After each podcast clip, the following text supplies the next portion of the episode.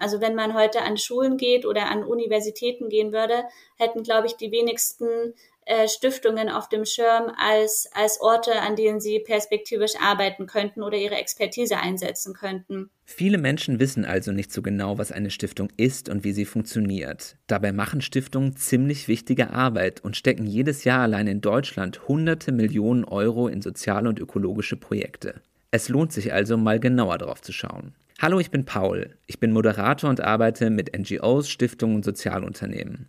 In meinem Podcast spreche ich mit spannenden Menschen aus meiner Arbeitswelt, die ihr noch nicht aus 99 anderen Interview-Podcasts kennt. In dieser Folge habe ich Anne Jakob zu Gast. Anne hat sich in ihrer Arbeit auf Stiftungen spezialisiert.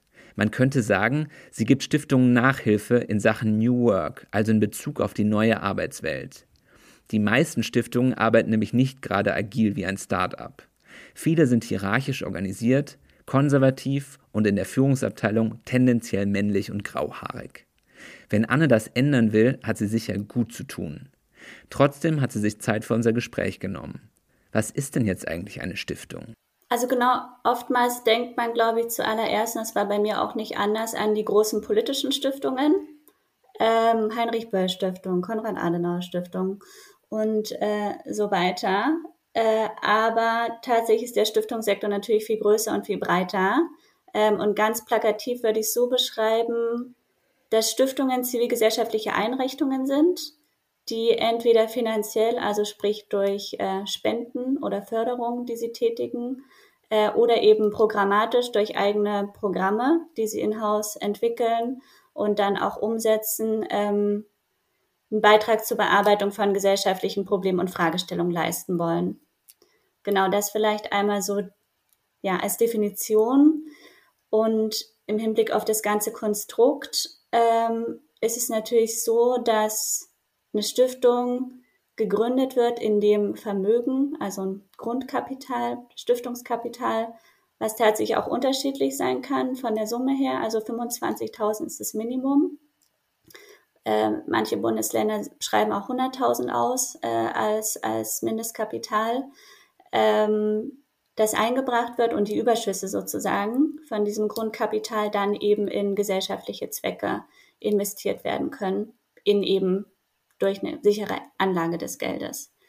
Genau. Und dann ist es natürlich auch so, dass ähm, Stiftungen ein Statut haben, eine Satzung haben, in der der Stiftungszweck drin stehen muss. Und das ist das, was die Stifterin, Stifter, die stiftende Person sozusagen festschreiben muss. Und hier ist vielleicht auch ein bisschen der tricky point, weil diese, die Stiftungssatzung und der Stiftungszweck kann nicht einfach so geändert werden. Also im allgemeinen das heißt? Fall ist es festgeschrieben und man kann den Zweck quasi drumherum dann auslegen, beziehungsweise die Arbeit, die man als Stiftung macht, muss aber alles in den Stiftungszweck sozusagen einzahlen. Deswegen ist es ganz oft so, dass der Stiftungszweck auch ziemlich breit äh, definiert ist, weil es eben dann am Ende Auslegungssache ist, ob die Arbeit dem Zweck entspricht. Was kann das sein als Zweck? Ja, also ganz klassisch Bildung, Tierschutz gibt es auch ganz viele kleinere Stiftungen, die sich in dem Bereich engagieren. Ähm, Demokratieförderung ist auch so ein klassisch, klassisches Beispiel. Ähm, genau. Das heißt, sind es Menschen mit viel Kohle, die irgendwo viel Geld verdient haben und jetzt sagen, ah, mit dem Geld will ich was der Gesellschaft zurückgeben und dann gründe ich eine Stiftung und Genau, also ich meine, es müssen ja nicht immer nur Privatpersonen sein, die viel Kohle haben äh, und dann die Stiftung sozusagen gründen wollen. Wichtig ist natürlich dieses Grundkapital, das Stiftungskapital, was jetzt vielleicht diese viele Kohle ist, auf die du äh, abzielst. Ähm, wobei ich auch sagen würde, 25.000 ist relativ. Also ich finde, im Vergleich zu anderen Ländern ist es eine ziemlich geringe ähm, Schwelle sozusagen zur Stiftungsgründung. Deswegen gibt es in Deutschland auch so unzählig viele Stiftungen, 25.000 ungefähr. Ähm, genau, aber es gibt halt eben diese Stiftungen bürgerlichen Rechts, die ähm, 95 Prozent ungefähr der Stiftungen in Deutschland ausmachen die eben zweckgebunden und auf Ewigkeit ausgelegt sind, durch beis beispielsweise den, den Wunsch eben eines Stifters, einer Stifterin, äh, was für die, für die Gemeinschaft, für die Gesellschaft äh, zu leisten. Es gibt aber natürlich auch ganz viele andere Stiftungen, ne? Stiftungen des öffentlichen Rechts, dann GGMBHs, äh, Stiftungsvereine, die per se äh, eigentlich gar keine Stiftungen sind, aber den, den Namen Stiftung im Titel tragen. Es gibt Verbrauchsstiftungen und ganz spannend auch Bürgerstiftungen äh, und vielleicht auch, wenn man ähm, ja noch einen Schritt weiter denkt im Hinblick auf ähm, moderne Ansätze des Stiftens, ähm, gibt es auch immer öfter solche genannten äh, oder hört man immer öfter von sogenannten Giving Circles quasi als Form des kollektiven ähm, Engagements von verschiedenen Personen oder auch einer Gemeinschaft, einer Community, die ähm, eben Geldspenden sammelt bzw. poolt.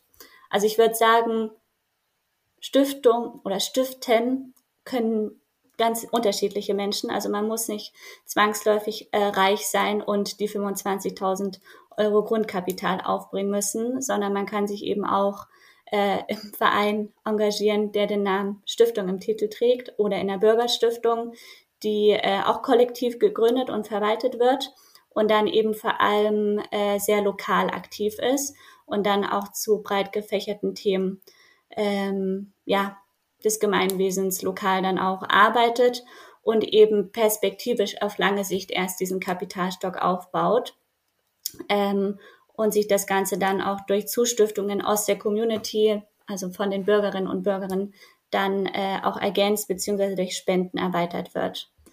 Genau. Und mit, dieser, mit diesem Geld, was die Stiftungen da anhäufen, auf Ewigkeit gesehen, das klingt jetzt erstmal total krass, was ist schon auf Ewigkeit, ähm, aber machen die damit dann selbst Projekte? Also äh, sitzen da Leute, die dann auch was damit machen oder sitzen die einfach auf dem Geld und warten darauf, dass jemand mal anklopft und sagt, oh, ich hätte auch gern was davon, ich habe eine gute Idee. Wie läuft das? Genau, also es ist auch unterschiedlich. Ich meine, ich hatte es gerade schon angerissen, es gibt eben ähm, die Förderstiftungen, bei denen man dann beispielsweise als, als NGO Anträge stellen kann oder von denen man auch aktiv angesprochen wird, ob man äh, nicht Interesse hätte, auch von der Stiftung gefördert zu werden. Äh, Gibt es auch unterschiedliche Ansätze, wie Förderstiftungen quasi ähm, auf Förderpartnerin, potenzielle Förderpartnerin zugehen. Ähm, das ist das eine. Und zum anderen gibt es aber natürlich auch die Stiftungen, ähm, ne, so ganz klassische Namen, Bertesmann Stiftung, Körber Stiftung, also die großen Stiftungen, die vielleicht auch bei vielen resonieren. Das sind dann auch Stiftungen, die auch selbst programmatisch tätig sind, ähm, sei es durch Forschungsarbeit zu bestimmten Problemen und Fragestellungen oder die Entwicklung von Programmen, die sie dann auch umsetzen. Und es gibt natürlich auch ähm, etwas dazwischen, also auch Stiftungen, die sowohl eigene Programme haben, ähm, ne, mit denen sie dann verschiedene Themen auf die Agenda sozusagen setzen können ähm, und zum anderen aber auch gleichzeitig fördernd tätig sind, also auch gemeinnützige Einrichtungen mit äh, Förderbeiträgen ähm, unterstützen. Genau, und dann, wenn man den Trichter sozusagen ähm, weiter, weiter entlang geht, kann man natürlich auch im Hinblick auf die äh, Strategien, die Stiftungen in ihrer Arbeit verfolgen, auch nochmal viele Unterschiede ähm, beobachten. Ganz grundsätzlich würde ich sagen, um als Stiftung gute Arbeit leisten zu können, ist es ganz wichtig, dass halt die gesellschaftlichen Bedarfe ähm, bekannt sind. Ne, und das geht natürlich nur, wenn man äh, mit der Zielgruppe oder mit den Organisationen, die man perspektivisch unterstützen möchte ähm, und die direkt mit der Zielgruppe zusammenarbeiten, in direkten Austausch steht. Und dieser, ich sag's mal, Reality-Check, der muss natürlich zwangsläufig oder sollte äh, zwangsläufig auch äh, in der Stiftungsstrategie und auch in der Ausgestaltung von eben beispielsweise Förderprogrammen ähm, abgebildet sein. Wie kann sowas aussehen, so ein Reality-Check? Genau, also ne, gibt ganz verschiedene Möglichkeiten, Ansätze, wie Stiftungen quasi mit, ähm, ja, mit der Realität, der gesellschaftlichen Realität in Verbindung kommen können. Ne?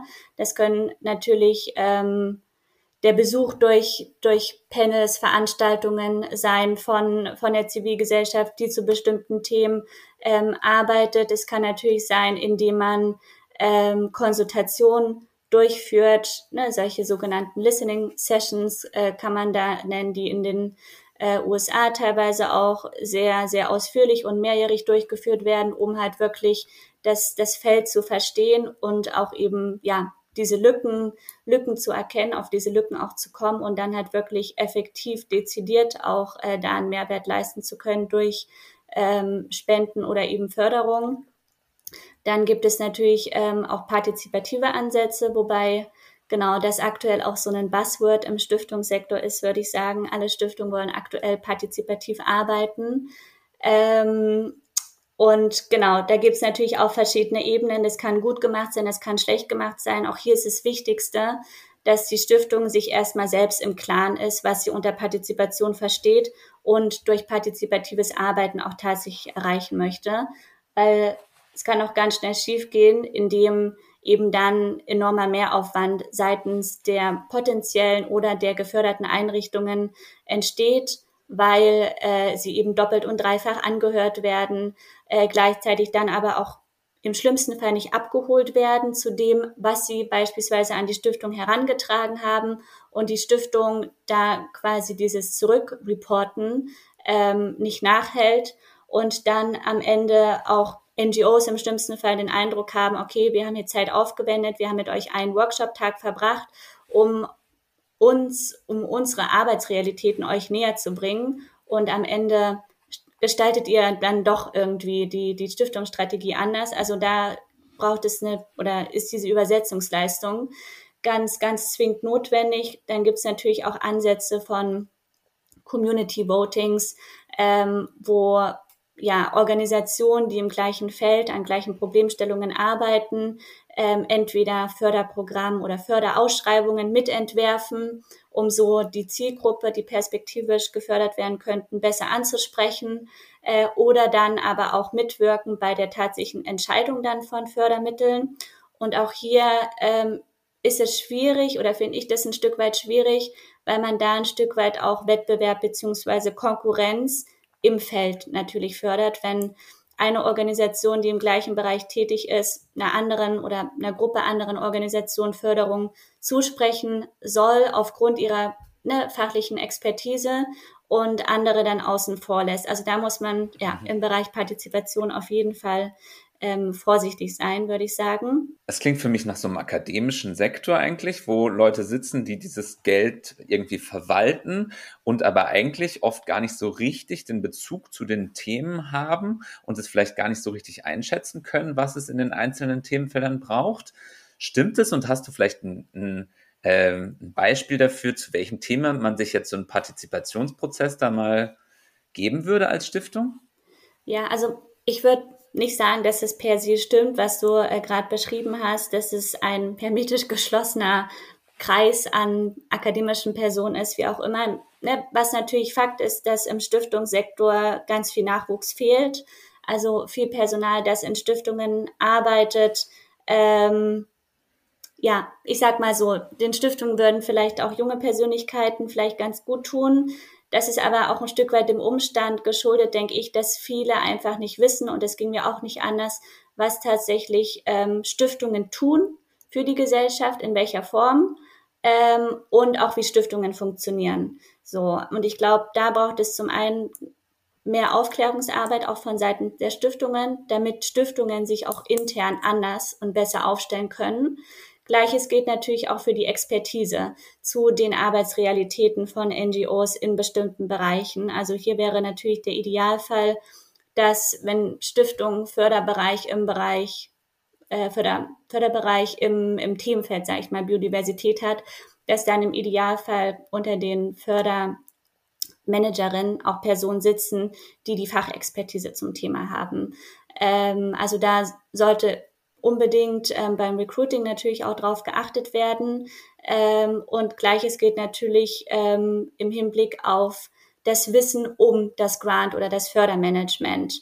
Und da ist schon ein Stück weit das Problem und da sehen wir auch bisher weitere Entwicklungen in Nordamerika und, und Großbritannien zum Beispiel, äh, dass es da auch richtig Kurse, Schulungen und teils auch äh, Studienprogramme gibt, um halt wirklich als Fördermanagerin äh, ausgebildet zu werden und auch viel mehr Fachliteratur, als es noch im deutschen Raum ist.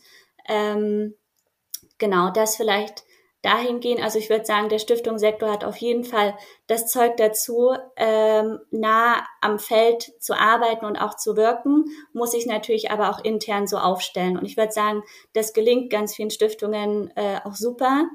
Ähm, aber teilweise auch das, was wir von geförderten Einrichtungen hören, geht auch in die Richtung, dass sie oftmals beobachten, dass zu sehr spezifischen, konkreten Problemstellungen an denen in der Zivilgesellschaft gearbeitet wird, in Stiftungen die Fachexpertise fehlt.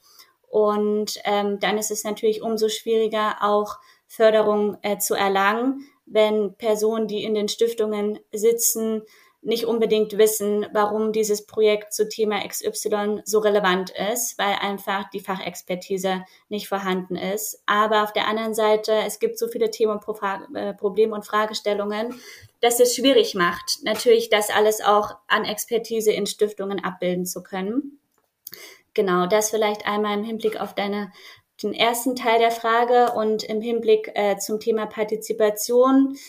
Was wir da stark beobachten oder noch beobachten, ist, dass Partizipation zumeist recht niedrigschwellig äh, durchgeführt wird, also eben durch zum Beispiel ähm, Beiräte.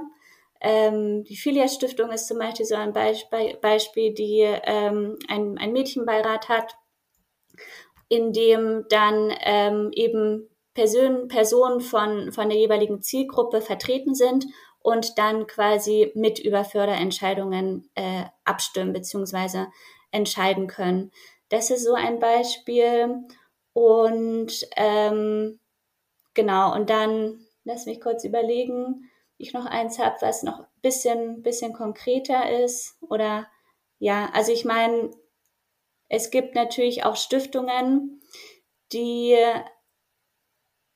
immer mehr äh, die Förderpartnerin auch in die Strategieentwicklung sozusagen mit einbeziehen, dass vielleicht zum Beispiel auch im Rahmen von sogenannten Grant Perception Reports oder Partnerbefragungen auf Deutsch, das wird auch äh, vereinzelt schon in Deutschland durchgeführt, um quasi als Stiftung auch ähm, bei den Förderpartnerinnen auch einmal abzufragen, wie sie wahrgenommen werden in ihrer Arbeit, äh, in der Förderpraxis, in den Förderprogrammen, in der strategischen Aufstellung der Stiftung und so weiter.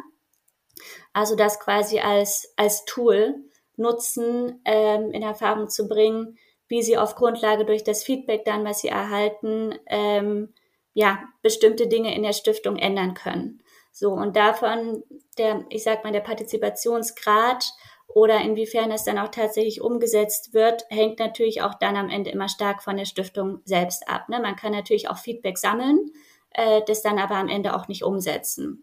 So, und das ist das eben, ja, das ist der Punkt, den ich vorhin schon angerissen hatte. Ich finde, Partizipation steht und fällt immer damit, inwiefern auch dann die Stiftung oder ich sag mal, der der Empfänger der Partizipationsleistung des Partizipationsprozessergebnisses dann auch äh, gewillt ist, Dinge anzunehmen, Dinge wirklich zu verändern, weil dann geht es auch oft um Machtstrukturen, die verändert oder aufgehoben werden ähm, müssen. Und das sind natürlich dann auch, ich sag mal, ein Stück weit individuelle Schicksale, die sich dann ähm, da verändern müssten. Und ich glaube, das ist, das ist immer noch so eine, ja, so eine Wand. Ähm, an der, an der viele dann nicht weiterkommen, beziehungsweise die Bereitschaft dann diesen kritischen Schritt zu gehen, wirklich Feedback umzusetzen, Machtstrukturen zu ändern, Strategien zu ändern, ähm, daran hakt es dann öfter mal noch. Und, und Machtstrukturen, was heißt das jetzt konkret? Was, welche, welche Macht müsste da abgegeben werden? Vom Stifter, von der Stifterin? Also genau, das kann natürlich auf ganz vielen verschiedenen Ebenen sehen. Vielleicht noch mal einen Punkt zurückgegangen, dieses Machtgefälle, ähm, das es zwischen Stiftungen und ja, FörderpartnerInnen, also den Einrichtungen, die gefördert werden, gibt, ist ganz klar das, dass Stiftungen Mittel haben, Geld haben, auf die andere angewiesen sind. Das ist sozusagen die Grundlage eigentlich dieses Machtgefälles, was wir im Stiftungssektor stark beobachten. Deshalb ähm, ist es auch oft so, dass zum Beispiel im Rahmen von Partnerbefragungen es vielen NGOs auch schwerfällt, ne, ganz offen und ehrlich auch Kritik gegenüber der Stiftung zu, zu äußern, weil sie Sorge haben könnten, dass das dann negative Auswirkungen auf die Förderung hat.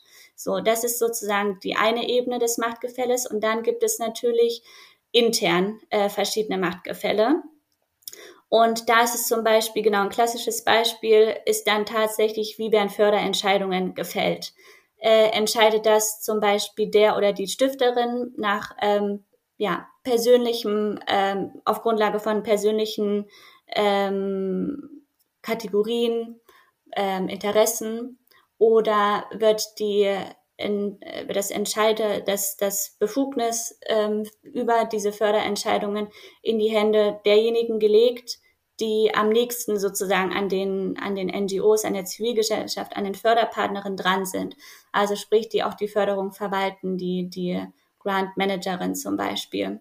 Und da beobachten wir ganz oft so, dass es tatsächlich dann ähm, wirklich auf den oberen Ebenen noch ähm, gefällt wird, die Entscheidungen noch gefällt werden, was natürlich auch stark dazu beiträgt, dass Stiftungen in vielen Fällen so langsam arbeiten, weil die Wege viel länger sind, ähm, als wenn ähm, Fördermanagerinnen die Möglichkeit hätten, sozusagen nach eigenem nach eigener Einschätzung auf Grundlage ihrer Expertise sowohl fachlich als auch in der Förderpraxis entscheiden zu können, ob diese Förderung ähm, jetzt zugesagt wird oder nicht.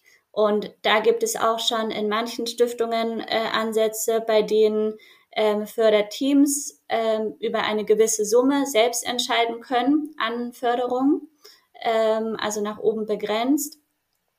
Und das ist auch das, was, ähm, was in den USA auch immer stärker zunimmt, dass man wirklich auf die, auf die Einschätzung und Expertise derjenigen vertraut, die halt am nächsten mit denjenigen zusammenarbeiten, die quasi in Aussicht oder die die Förderung in Aussicht gestellt werden. Ähm, genau. Also eigentlich äh, setzen sich viele Stiftungen für Demokratie und solche Themen ein, aber intern ist es gar nicht so demokratisch. Steht ja, das richtig? Also ist natürlich, ich habe natürlich keine Einblicke in, in alle Stiftungen und kenne auch nicht im Detail, wie das bei jeder Stiftung abläuft. Das ist natürlich dann auch ähm, ne, in, in Satzungen festgelegt, beziehungsweise in, in der, im Aufbau der Stiftung. Oftmals ist es ja so, dass man äh, Stifter, Stifterin hat, äh, Vorstände, Gremien beziehungsweise Beiräte, die dann auch beratend noch hinzugezogen werden, da ähm, gibt es natürlich auch die Möglichkeit, da dann, das hatte ich gerade auch schon äh, mit dem Mädchenbeirat gemeint, äh, da auch Personen quasi direkte ähm, Vertreterin der Zielgruppen mit in die Beiräte reinzuholen, damit Entscheidungen eben fundierter getroffen werden können und realitätsnäher sein können. Aber genau, im Grunde genommen ähm, sind die Entscheidungswege, würde ich sagen, nach wie vor recht hierarchisch ähm, und damit ähm, auch oftmals sehr bürokratisch und damit oftmals auch ähm, recht komplex und auch recht langsam. Ähm, hinzu kommt natürlich auch die Ausgestaltung ähm, oder die Ansprüche an Förderanträge, die gestellt werden. Ähm, und dann ist es natürlich immer umso frustrierender auch dann für äh, potenzielle Förderpartnerinnen, wenn sie super viel Zeit in komplexe, ausführliche Förderanträge beziehungsweise Förderbewerbungsprozesse involviert haben und dann nach, weiß ich nicht, ähm, Dreivierteljahr feststellen müssen, okay, es reicht doch nicht für die Förderung und dann quasi ähm, vielleicht auch schon im schlimmsten Fall mit dem Geld auch ähm, geplant haben. Und da ist natürlich auch ganz wichtig, dass da so transparent wie möglich schon zu Beginn die richtigen Signale auch gesendet werden. Ne, also wenn tatsächlich äh, eine Grant Managerin, Grant Manager den Eindruck hat, hm, es ist nicht ganz sicher, ob das dann am Ende beim Stifter durchkommt, dass man das vielleicht auch schon mal durchklingen lässt. So, damit ähm, da keine falschen Hoffnungen, falschen Erwartungen entstehen. Im schlimmsten Fall eben mit dem Geld schon geplant wird und dann im allerschlimmsten Fall, wenn dann doch eine Absage kommt, die die NGO, die Einrichtung vielleicht gar nicht handlungsfähig ist für das nächste halbe Jahr, weil sie so sehr auf diese eine Förderung gesetzt hat. Im Idealfall ist man natürlich im Fundraising breiter aufgestellt, aber es sind ja dann auch schon beachtliche Summen, die manche Stiftungen ähm, zahlen und leisten. Und bei diesen Förderanträgen, also ich habe selbst ja schon einige gestellt und äh, das ist ja oft, keine Ahnung, dann haben die alle ihre Vorschriften da, es dürfen maximal 50 Prozent Personalkosten sein, dann so und so viel Sachmittel, dann da muss noch ein Verwaltungsanteil rein und so, das ist irgendwie ähm, mega kompliziert erstmal. Ich habe manchmal das Gefühl, man muss da schon Verwaltungswissenschaften oder mhm. manchmal sogar Jura für studiert haben, um das zu checken. Warum ist es, warum machen die das so kompliziert? Was ist da deine Einschätzung? Ja, also ich glaube, da gibt es verschiedene Gründe für. Zum einen rührt das natürlich ähm, dahin zurück, was ich gerade versucht habe zu beschreiben. Das sind halt die Entscheidungswege. Man will sozusagen ähm, wasserdichte ähm, Anträge dann auch schon empfangen, um die dann möglichst schnell auch intern durchzubekommen. Und zum anderen würde ich sagen, ist es auch ähm, ja der perfektionistische Anspruch, den Stiftungen auch oftmals sich selbst gegenüber haben ähm, und den sie dann natürlich auch eins zu eins in der Zusammenarbeit oder potenziellen Zusammenarbeit mit Förderpartnerinnen zum Maßstab machen. Das geht auch oftmals einher mit ähm, ja, einer gewissen Risikoscheue, die wir auch bei Stiftungen beobachten, was ein Stück weit natürlich auch absurd ist, weil Stiftungen eigentlich nur sich selbst gegenüber ähm, verantwortlich sind, Verantwortung tragen und eigentlich damit die Einrichtungen sind, die über Mittel vermögen, die am flexibelsten äh, handeln könnten und auch wirklich Ideen unterstützen könnten, die sonst ähm, sich noch nicht großartig beweisen konnten, aber das Potenzial beispielsweise haben, wirklich was zu bewegen. Genau. Und dann natürlich auch die Angst ähm, vor Fehlern geht auch einher mit dem Thema Perfektionismus. Also viele Stiftungen haben, haben auch Sorge davor, Fehler zu machen, die dann lange nachklingen. Ähm, aber ne, mit unserer Initiative haben wir auch schon immer dahin gewirkt. Wir versuchen wir dahin halt wirklich auch so eine ehrliche Fehlerkultur innerhalb der Stiftung, aber auch nach außen zu etablieren, um auch zu zeigen, dass selbst Stiftungen nicht unfehlbar sind, was Stiftungen natürlich auch ein Stück menschlicher dann machen würde. Und zum anderen vielleicht noch ein, ja, persönliche äh, Idee, die ich noch dazu hätte, wäre auch, dass ähm, es tatsächlich ja um den Einsatz von, von ne, vor allem wenn man jetzt an die Bürgerstiftung denkt, privaten Vermögen geht oder was mal privates Vermögen war. Und dass sich vielleicht gewisse Personen oder Stifterinnen, Stifterinnen in Anführungsstrichen ähm, hart erarbeiten mussten ähm, und dann natürlich auch ja da stärker noch dran hängen und halt sicherstellen wollen, dass das Geld ähm, wirklich gut eingesetzt wird, was so ein Grundmisstrauen oder wobei so ein Grundmisstrauen mitschwingt, was ich auch schwierig äh, zu vertreten finde, weil man nicht per se eigentlich den Organisationen unterstellen sollte, dass äh, sie das Geld auch nicht sinnvoll einsetzen würden. Also hier ist es wirklich wichtig, dass Stiftungen auch in die Arbeit, in die Expertise der Förderpartnerin Vertrauen haben, Vertrauen darin haben, dass sie am besten, selbst am besten wissen, wie sie die Gelder einzusetzen haben. Deswegen ist es umso wichtiger, dass auch ähm, ja, ungebundene Förderung geleistet werden, strukturelle Förderung eben für solche ähm, Posten, wie du gerade meintest, Personal, technische Ausstattung, Mietung, Miete, also diese ganzen Overhead-Kosten auch, die oftmals ja gar nicht getragen werden von Stiftungen, weil es eben keine fancy Programme sind ähm, oder fancy Aktivitäten, die man äh, als NGO mit der Zielgruppe umsetzt, sondern wirklich die Basics sind, um den ganzen Laden am Laufen zu halten.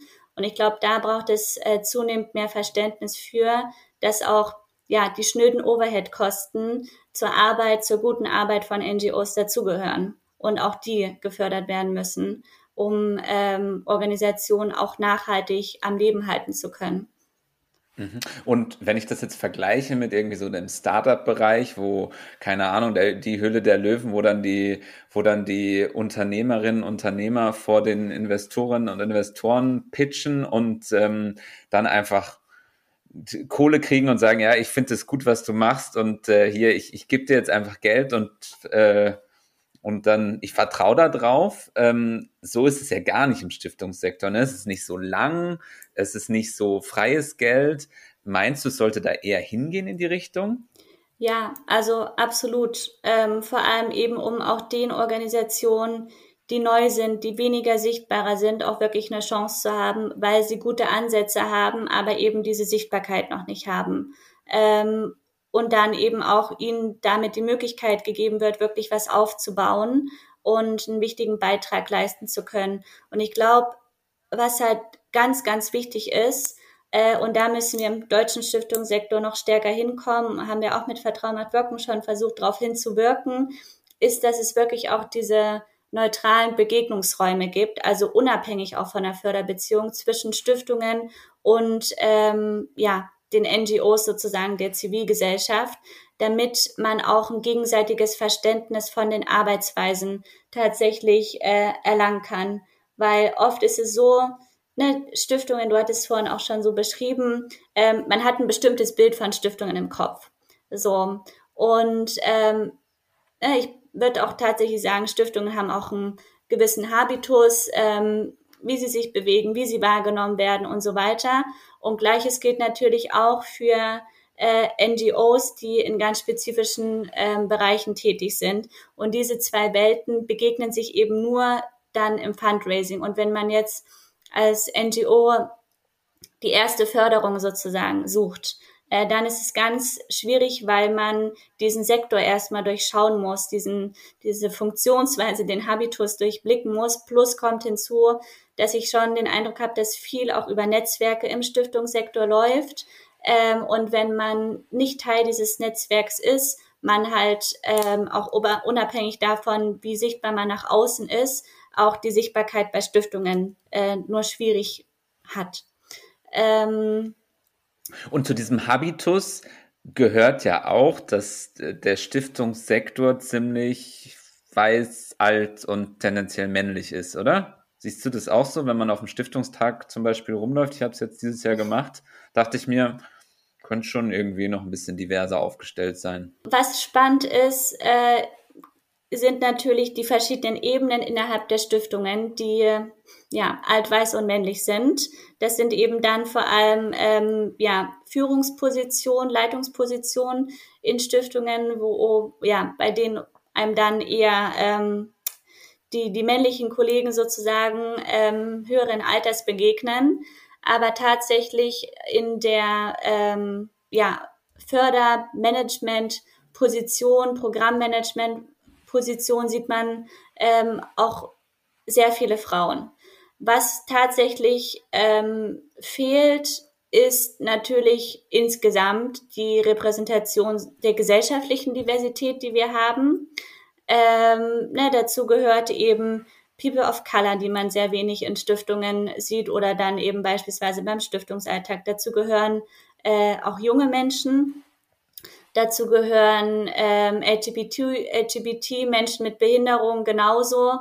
Also da haben Stiftungen auf jeden Fall ähm, noch Aufholbedarf. Ich würde aber grundsätzlich die Stiftungen jetzt ähm, auch dahingehend eigenverantwortlich machen, weil sie halt, weil der Sektor sehr unbekannt ist, weil sie einfach zu wenig äh, nach, offen, nach außen auftreten, zu wenig darüber sprechen, was sie als Stiftungen leisten, so dass Stiftungen auch kein, kein bekannter und vielleicht auch kein äh, super attraktiver Arbeitgeber sind. Also wenn man heute an Schulen geht oder an Universitäten gehen würde, hätten, glaube ich, die wenigsten äh, Stiftungen auf dem Schirm als, als Orte, an denen sie perspektivisch arbeiten könnten oder ihre Expertise einsetzen könnten.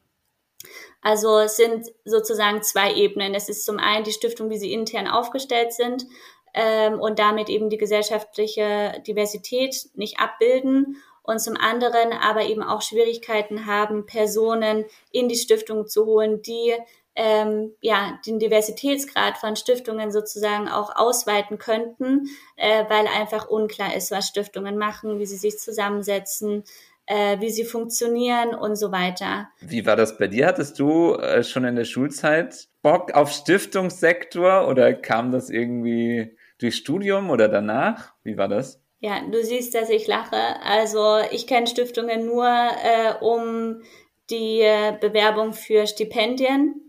Ähm, also gibt ja, wie heißt die, die Studienstiftung des deutschen Volkes und dann noch ein paar andere kleinere Stiftungen, die Stipendien verteilen, also plus eben die politischen Stiftungen. Da hatte ich Stiftungen zum ersten Mal so auf dem Schirm, aber sind tatsächlich für mich jetzt nicht als spannende, ähm, spannende Arbeitgeber ähm, ja, mir in den Sinn gekommen.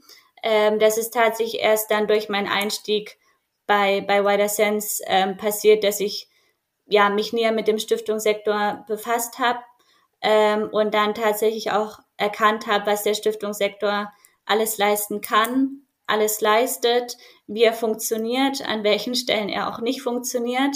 Ähm, und ich finde es nach wie vor schade, dass Stiftungen eigentlich äh, ja so unbekannt sind. Und ich frage mich eben, wie man tatsächlich dahin kommen würde, dass Stiftungen bekannter werden und ihr tun. Oft ist es ja auch so, dass es Stiftungen gibt, StifterInnen gibt, die gar nicht darüber sprechen wollen, was sie sozusagen leisten und unterstützen. Ähm, hat wahrscheinlich auch ähm, ja gewisse Gründe, aber insgesamt für einen ja für das für das gesellschaftliche Ansehen und auch für das Attraktivmachen von Stiftungen in der Arbeitswelt braucht es meines Erachtens ja noch einen noch einen besseren Auftritt von Stiftungen nach außen. Stiftungen werden unterschätzt, also gemessen an den Problemen, die wir gesellschaftlich haben, keine Ahnung, Klimawandel, Flucht und Migration, soziale Spaltung, Demokratiedefizite, ähm, könnten Stiftungen da eigentlich ganz zentrale Lösungsakteure sein und deiner Meinung nach werden die da gar nicht genug gesehen? Ja, also ich glaube schon, ne? ich hatte es vorhin irgendwann erwähnt, dass es ungefähr 25.000 Stiftungen allein in Deutschland gibt. Natürlich sagt die Summe nicht viel darüber aus, wie die Stiftungen ausgestattet sind, auch auf die finanziellen Möglichkeiten, Ressourcen, die sie dann quasi in, in Förderung auch ähm, leisten können. Aber ich würde sagen, in der Summe, ähm, vor allem wenn dann Stiftungen gelingt, eben kooperativ zu arbeiten, kollaborativ zu arbeiten, vielleicht auch in Konsortien zu fördern, also auch Mittel zu poolen und dann Organisationen bereitzustellen, würde ich schon sagen, dass Stiftungen extreme, ja, extreme Power haben oder Möglichkeiten hätten, einen noch wesentlicheren Beitrag auch zum, ja, zu den aktuellen Problemen, vor denen wir stehen, Krisen, äh, vor denen wir stehen, zu leisten. Aber äh, hier ist natürlich ein Stück weit auch das Problem, dass ähm, Stiftungen oftmals oder was heißt oftmals in vielen Fällen auf der Suche nach Innovation sind, nach dem nach dem neuesten Scheiß ähm, und dann oftmals auch grundlegende Probleme, weiß ich nicht, wie zum Beispiel Rechtsextremismus, äh, das permanent äh, präsent ist in unserer Gesellschaft oder der permanent präsent ist in unserer Gesellschaft dann äh, hinten unterfällt irgendwann, weil es ganz andere neue, äh, coolere Themen auf einmal gibt, beziehungsweise auch NGOs vielleicht ähm, ja die Notwendigkeit sehen, beziehungsweise von ihnen auch äh, gefordert wird, innovative Programme zu entwickeln, vielleicht auch zu gleichen Themen, aber mit unterschiedlichen Ansätzen, also sprich unter einem ganz anderen Deckmantel, damit sie auf diese Innovationsprofile ähm, der Stiftungen auch passen. Und ich finde, das ist ein, also es ist klar, es ist wichtig für Stiftungen, ähm, innovative Lösungsansätze zu fördern, aber nicht immer auf Innovation zu pochen, weil es eben genügend Probleme gibt in unserer Gesellschaft, die konstant sind, an denen man auch konstant dranbleiben muss. Äh, also dieses ja, permanente Innovationsstreben sehe ich auch ein Stück weit natürlich auch als Gefahr. Ähm, genau, und wie ich meinte, ganz wichtig ist es, und das, das fällt vielen Stiftungen auch noch schwer, vielleicht auch, weil es da ein Konkurrenzdenken ähm, gibt innerhalb von Stiftungen, äh, ist das, dass sie gemeinsam zusammen, also dass sie zusammenarbeiten äh, in Kooperation so, und dann auch ja gemeinsam Impact sozusagen bewirken können mit den unterschiedlichen Stärken, die sie auch haben. Ähm, und da muss man perspektivisch, glaube ich, auch noch mehr hinkommen. Aber gleichzeitig ist das auch so ein, ja, so ein Grundsatzproblem, dass die Stiftungen, denen sich die Stiftungen bewusst sind oder dem sich die Stiftungen bewusst sind, ähm, aber bisher im Ausprobieren sind, aber auch noch nicht den, äh, ja, die, die beste Lösung gefunden haben, wie Kooperation im Stiftungssektor auch noch besser gelingen können. Und da ist es eben wichtig, dass Stiftungen, die untereinander kooperieren und da wirklich auch Erfolge erzielen können, konnten, auch mehr drüber sprechen, über Kooperationsmodelle und Ansätze beispielsweise. Es kam jetzt an vielen Stellen raus, dass du auch äh, so über den Tellerrand des deutschen Stiftungssektors guckst und auch international, ähm, glaube ich, ganz gut weißt, was Stiftungen so machen. Äh, jetzt abschließende Frage, wenn die Stiftung hier in Deutschland was vom Ausland lernen sollten, dürften, könnten, müssten, dann was wäre das so? Was, was könnten die hier aufnehmen äh, von Stiftungen in den USA, in England, ja. in Afrika? Also genau, du sprichst es ja schon an. Oft ähm, schaut man gerne in den nordamerikanischen Stiftungssektor, hier im deutschen Stiftungssektor und pickt sich da auch viele Sachen ähm, heraus. Ne? Ganz klassisch Trust-Based Philanthropy, Bewegung, ähm, die auch viele Themen ähm, oder ja, von denen wir bei Vertrauen macht Wirkung auch viele Themen aufgegriffen haben oder in Großbritannien das Participatory Grantmaking Movement, was äh, ziemlich groß und auch an, ja, an, an Schnelllebigkeit und Zuwachs erfahren hat, ähm, aber auch in puncto Diversität, also vor allem der ganzen Aufarbeitung von Kolonialgeschichte und auch Stiftungsvermögen, also sprich, wie ähm, ja, wie dieses Grundkapital von Stiftungen zustande kam, äh, wird heute immer breiter diskutiert ähm, in, in Nordamerika und Großbritannien und hat dann natürlich auch stark Einfluss darauf, ähm, wie Stiftungen perspektivisch weitergedacht, weitergestaltet werden müssen. Es gibt, gab jetzt auch zuletzt einen Fall, dass eine Stiftung sich dazu entschieden hat, ähm, Len Kelly Chase, ähm, quasi nach 60 Jahren zu einer Verbrauchsstiftung zu werden und halt das ganze Stiftungsvermögen aufzubrauchen und um halt quasi mit dieser Entscheidung dann auch ähm, ja deutlich zu machen auf die Wurzeln, des, des, dass das Kapital der Stiftung eben im Kolonialismus eigentlich zugrunde liegt. Und ähm, genau, das sind halt Themen, die perspektivisch, also wirklich dieses Selbstkritische, dieses Selbstreflektive, das ähm, könnte meines Erachtens im deutschen Stiftungssektor noch stärker vorangetrieben werden äh, oder, oder zunehmen, setzt aber natürlich auch die Bereitschaft der Stiftungen voraus und natürlich auch die Bereitschaft derjenigen, die innerhalb der Stiftungen arbeiten und auch deren, deren Hintergründe, deren auch sozialen Hintergründe. Ähm, das ist das eine. Und das andere ist das, was wir auch von Stiftungen, äh, von Förderpartnerinnen öfter hören, ist eben wirklich das Thema Fachexpertise, dass sie das beispielsweise im, im US-Stiftungssektor viel stärker gegeben sehen. Ist natürlich auch dem Umstand geschuldet, dass Stiftungen da beispielsweise auch viel politischer arbeiten müssen, weil die ganze politische Struktur auch ganz anders äh, gestaltet ist. Stiftungen viel öfter noch einspringen müssen, da wo der Staat einfach nicht finanziell äh, unterstützt oder fördert. Ähm, aber genau, ein Wunsch ist eben, dass in den Stiftungen noch mehr ähm, Fachexpertise äh, vertreten ist und nicht nur das Verwalten von, von Mitteln von Förderung angetroffen wird. Und zum anderen gibt es auch immer mehr Stiftungen, bei denen äh, die Mitarbeitenden ähm, nach einem gewissen Zeitraum sozusagen, ja, ich sag mal, gehen müssen, ähm, also so begrenzte Terms, um einfach auch ähm, sicherzustellen, dass äh, sich da keine, ähm, ja, wie soll man sagen, nicht so starke Routinen einbauen, äh, frische Winde, auch ähm, frische, frische Blicke auf Themen ähm, sichergestellt werden.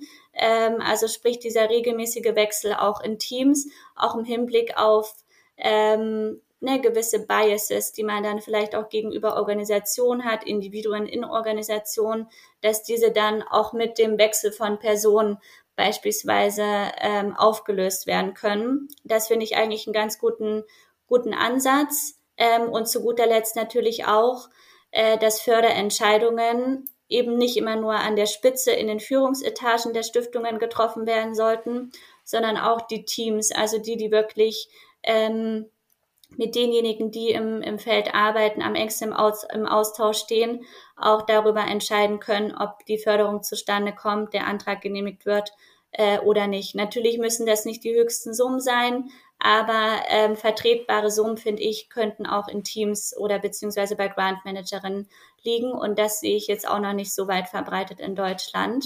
Ähm, genau, und das würde, denke ich, zumindest auch zu einem gewissen Bürokratieabbau und auch einer gewisseren oder ja, ne, ja mehr Schnelligkeit führen, ähm, weil eben nicht ähm, unheimlich viele Gremien konsultiert und involviert werden müssten.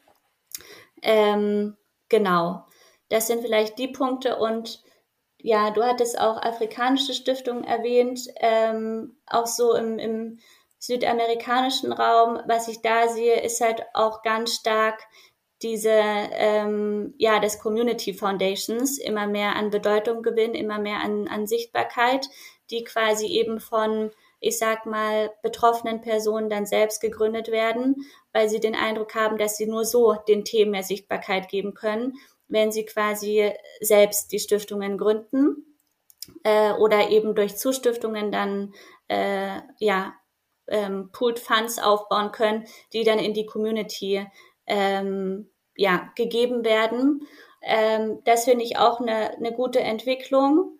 Ähm, und gleichzeitig bildet das oder stellt das natürlich dar oder zeigt das, ähm, dass sich viele auch nicht gehört fühlen im Stiftungssektor, so wie er ist, äh, und dann quasi Eigeninitiative ergreifen müssen, was wiederum dann auch ein gewisses Armutszeugnis ist für den Stiftungssektor. Also ich glaube, genau, ähm, da braucht es eine gewisse Balance. Also zum einen, dass Community sich selbst befähigen können, empowern können und dann Community-Stiftungen gründen können, durch Zustiftungen von Stiftungen beispielsweise und dann auch äh, legitimisierter auch die Themen bearbeiten und behandeln können, weil sie die gelebte Erfahrung repräsentieren. Ähm, aber zum anderen die Stiftungen, klassischen Stiftungen den Anspruch an sich selbst haben sollten, auch diese Communities eben mehr in den eigenen Reihen zu vertreten. Anne, vielen Dank für deine Zeit. Ich danke dir für die coolen Fragen. Das war's mal wieder mit Paul fragt. Weitere Infos zur Folge findet ihr in den Show Notes. Mehr Infos zu meiner Arbeit gibt's auf paulkuhlmann.de. Danke fürs Zuhören. Macht's gut.